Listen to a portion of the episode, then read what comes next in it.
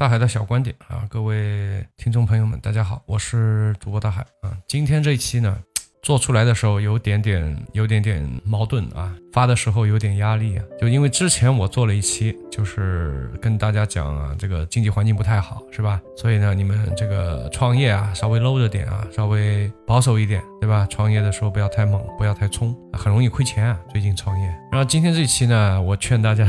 我劝大家去创业，对吧？这让我想到一个，想到一句话，就是中年男人的两大爱好，对吧？逼良为娼，劝娼从良啊，这个。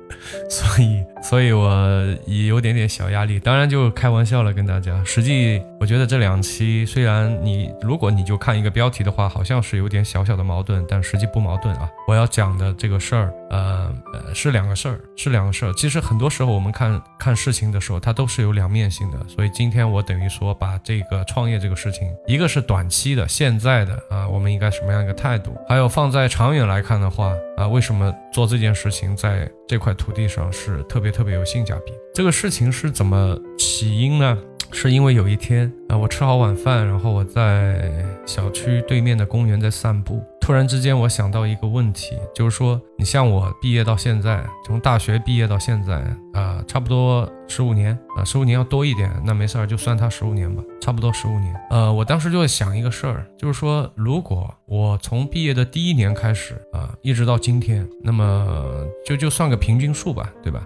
如果我从第一年开始去除掉所有自己的开销，最后能呃存下来十万块钱，那差不多呃就打底要二十万一年吧。那可能往后的话还好，其实大学刚毕业那几年，特别是我们那个时候，我们那个时候呃刚毕业的时候，你别说全国了，因为上海放在全国的收入都算高的了，就平均工资这块的话，对吧？能跟上海比的，全中国也就。北上广深嘛，反正就一线城市那几个嘛，是吧？其他地方都还达不到啊。我记没错，那时候九八五二幺幺到上海来十万左右吧，十万一年就算高薪了。那时候哪家公司开一个十万年薪不得了，就一大帮人，一大帮这种对吧？好的人才就冲上去了，是吧？大概是这样子啊。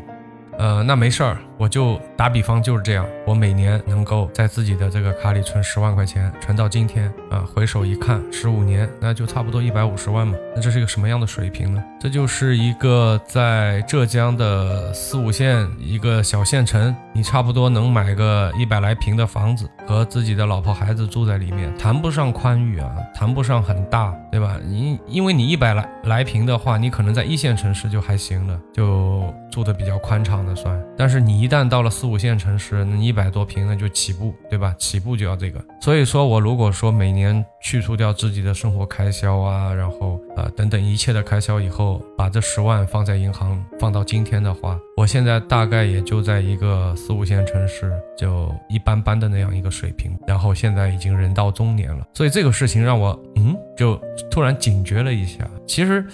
啊，以前不太会去想这种问题，就不知道怎么回事儿。那天突然之间想到这个问题，所以我就干脆在这个点上又多想了一想。实际我们是一个地广人不稀啊，地大物不博的地方。这样一个基本面，注定我们是一个内卷的地方。虽然说我们也喊素质教育喊了那么多年，但实际上啊，我们一直在执行着应试教育。只要高考招生的规则不改变啊，那么这个素质教育，我个人觉得是不可能实现的。所以在我们这片土地上，诞生了像衡水中学啊、像毛坦中学啊这样的比较畸形的中学，在我看来。但不幸的是，我们的孩子要参与这样的一场非常残酷的竞争。我现在作为一名父亲，这样的问。题也经常会想到，我们要付出什么样的代价呢？我们的孩子，我们孩子付出的代价，就是在长身体、在建立世界观、价值观的时候，他们在日复一日、年复一年没命的以健康为代价的在那里刷那种题，而刷的这个题又毫无意义。我作为一个过来人，回头去看这题刷的，不能说一点意义都没有吧？那简直就是没有一点意义。我记得以前在我。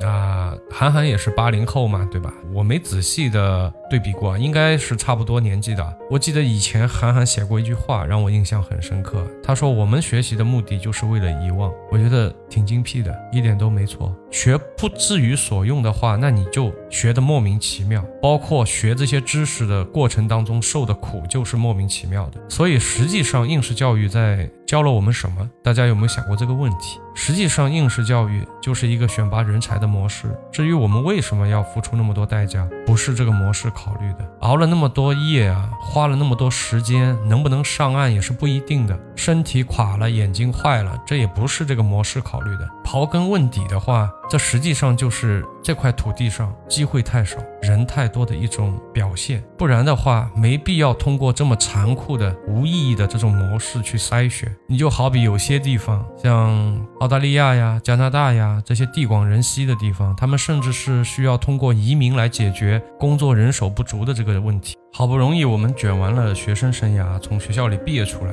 像我当年的话，混个本科啊，如果你是一个九八五二幺幺的话，基本找工作是不用愁的，因为。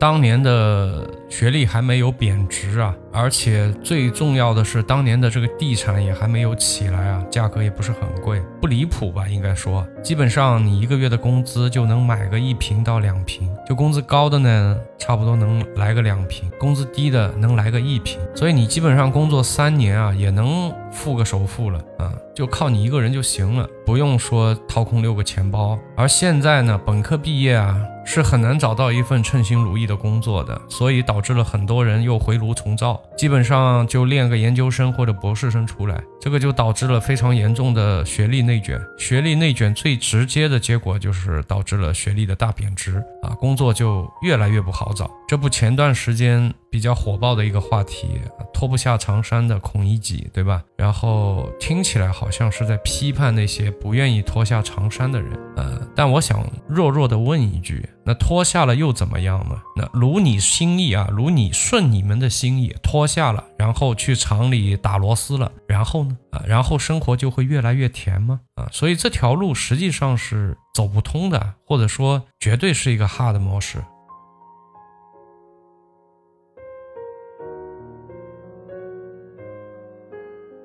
这一期几乎就来了个大汇总啊，因为之前我也有一期聊过这个我们的人均 GDP 的这个问题，那这期冷饭再炒一下啊啊，我们温故知新啊，根据二零二一年这个世界银行的数据呢。我们的人均 GDP 在全球排名是七十七啊，在亚洲的排名是十七。啊。我觉得对任何一个国家来讲，大部分的人的收入应该就是工资收入，所以呢，我也可以把这个排名看成一个工资收入排名。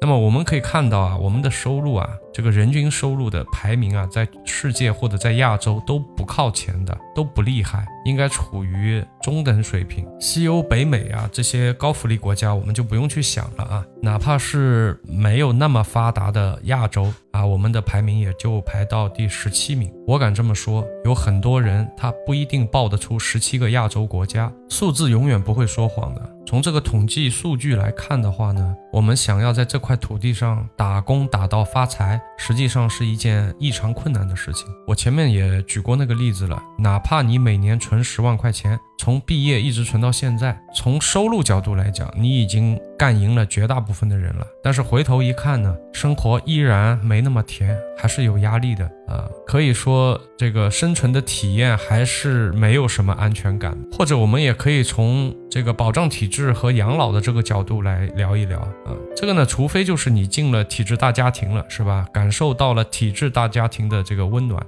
不然的话，如果你是这个企业里面搞的话呢？呃，基本上还是不行的。我这里不能说的太明了啊，各位，因为我之前有做过一期，就是把那些名词都说的太明了，后来就不行，这个就过不了，所以我就含里含糊的这么说一说。你看我一直在说这片土地是为什么呢？我相信这片不是敏感词，土地也不是，对吧？所以，哎，就这样啊。所以，如果你是一个普通企业的职工啊，等你老了的时候，呃，我觉得你可能会活得没有尊严啊，这个资金可能养老金会可能捉襟见肘。同时，由于我们的高通胀，所以哪怕你年轻的时候有几年高光的时刻，有一段耀眼的高光时刻，对吧？嗯，赚了不少钱啊。如果这个钱就存在银行里啊，看似一大笔钱，但是经不起多少年的通胀的，往往十年、二十年的那笔钱就没有什么购买力了，全被通胀完了。这也解释了很多人哪怕是赚了点钱的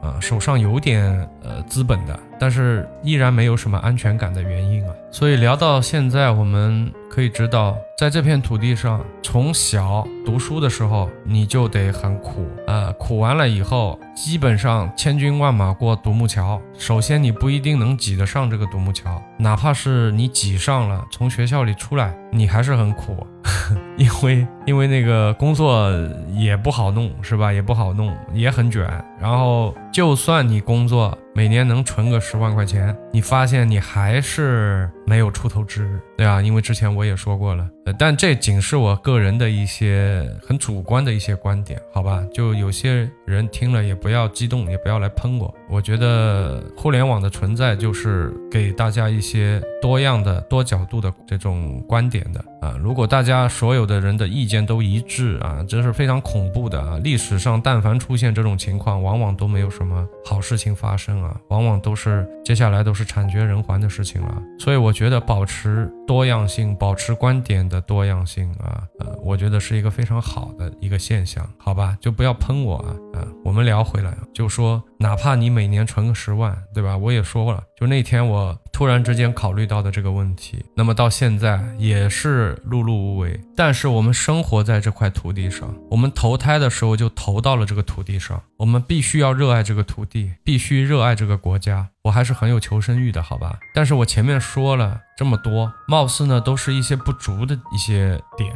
是不是我想要抱怨呢？我想做个怨妇，我来抱怨呢？其实也不是啊，嗯，怎么说呢？我很早以前我就有这样的一个观点，就是在宏观角度来讲的话。这些不足的点也好啊，我们的人均收入比较低呀也好啊，这些我们会慢慢的赶呗，对吧？慢慢的去追呗。所以从宏观的角度来讲，我们慢慢改进啊，慢慢赶上啊。我们改革开放了三十年，得到了举世瞩目的突飞猛进的发展，这个是大家有目共睹的。但这是宏观的东西，宏观是我们被动去承受的东西，对吧？它不是以我们一个人的个体可以去改变的。就哪怕说你是为中华崛起而读书，你不可能以一己之力去改变这个宏观的整一个结果的。所以这个是我们去承受的。所以我只是把这个事儿给说出来而已。但你要能改的是什么呢？就是宏观是我们。需要去承受的，而微观才是我们能够去改变的。但是你微观怎么去做，做什么？是需要你去理解宏观的角度上再来做的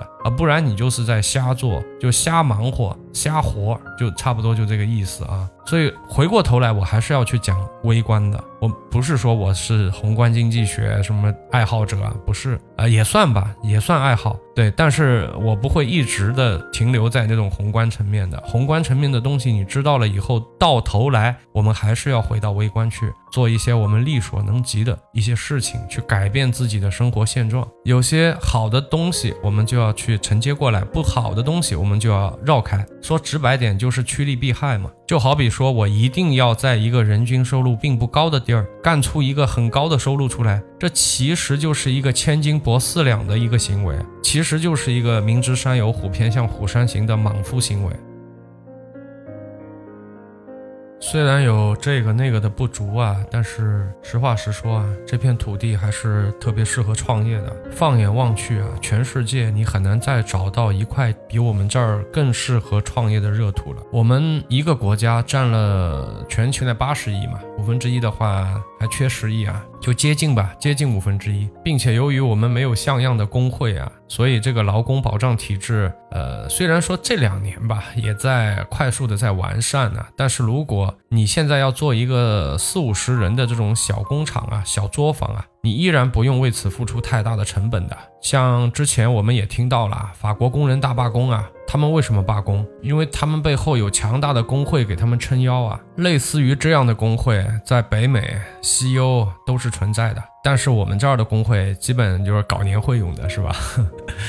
过年发点东西，搞搞年会，对不对？搞搞联谊呀，呃。这个对于上班的人来讲啊，就是好消息还是坏消息，对吧？这简简直就天崩地裂啊！但是这对于一个想要创业的人来说，是好消息还是坏消息？当然是好消息。我们再来说一说物流啊，我们的国土面积非常的大，对吧？那从南到北的话，几乎就跨了。热带、亚热带、温带。寒带对吧？就跨了几个，三个哦，四个，跨了四个带。然后买过东西的人，就在电商上买过东西的人都知道啊。哪怕你是北边的买一个广州的东西啊，基本上物流的话，三到四天也就到了，非常惊喜，非常意外。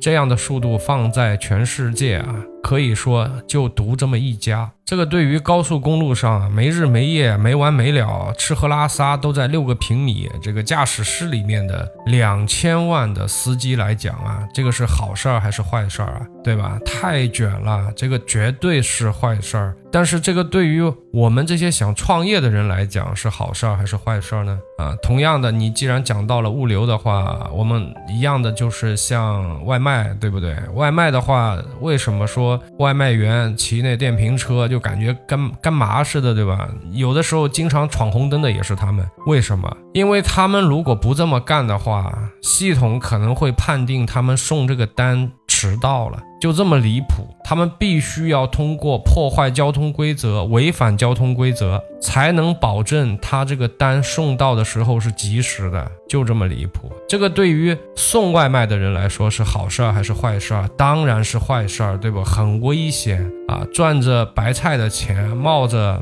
面粉的危险，是不是？搞得不好，哐一下一个车祸，可能你赚的这点钱，你几年、十几年赚这点钱都不够去看的啊。之前也有报过一个新闻嘛，对吧？就关于这个小哥，这个外卖小哥，他们交的这个呃保险吧，出事儿的时候，其实顶个球用。对吧？哎，保险公司很多时候是不不去赔的。你比如说你闯红灯了，你被不小心磕碰一下的话，这个保险公司就有理由去拒赔的。但是你不闯又不行，对吧？这所以说，对于这个干这个事儿的人来讲，这就是非常非常不公的一件事情，对吧？但是对于说你想要呃开个饭店，对吧？然后做这个外卖生意的人来讲，哎，这个更快的送达会让更多的人愿意在上面下单。对这些小老板来讲，这个是一件好事情，但对于外卖员来讲的话，这个就是特别特别不公平的，特别特别被剥削的一方了。你像我前面吐槽了我们的教育体制非常的卷，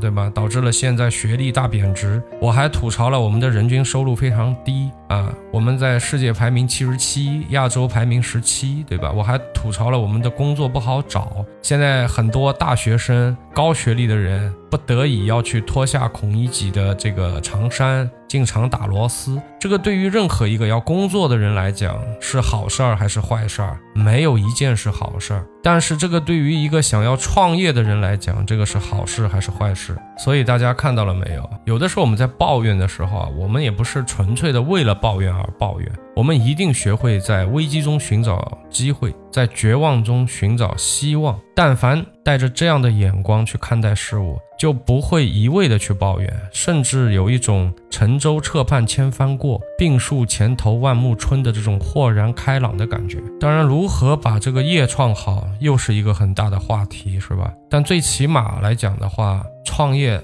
它的本质就是一个不断磨练自己。打磨自己、提高自己的一个过程，而高阶的打工者，呃，注意我说的是高阶啊，高阶打工者的话，其实就是一个不断混职场履历的一个过程。假如说你是一个混职场的，你到了三十五岁，你还需要去投简历啊，那从某种角度上来讲，你已经失败了。同样的，如果你是一个创业的，到三十五岁加，你还没有一个经商的圈子，从某种角度来讲，后面的路也会走得非常的艰难。这就带出了另外一个话题，有的时候呢有钱赚，但是呢它需要你出卖很多的时间，需要你出卖很多的机会成本。但是你这个时间交换完以后，你这个机会成本付出去以后，不论是对你的职场履历也好，对你的个人成长也好，都不会有任何的帮助。那么等你到了三十五岁加的时候，你会慢慢的发现，你已经没有机会再去做任何选择了，你只能在原来的那条卖时间的路上越走越远。到那个时候，你想混职场，你拿不出像样的履历；你想混创业，你又没有什么了不得的个人能力，或者是背景，或者是人脉啊。在年轻的时候，你不愿意去想这些问题，对吧？人家他一旦跟你说这个，你哎呀，我不想想这个，我就想做一个平凡的、快乐的老百姓，是吧？你刻意的在回避这些问题，然后当这些问题迎面扑来的时候，你已经中年了。这个时候，你上有老下有小，幡然醒悟的时候，再跳起来说：“哎呀，拍着大腿要奋起直追的话，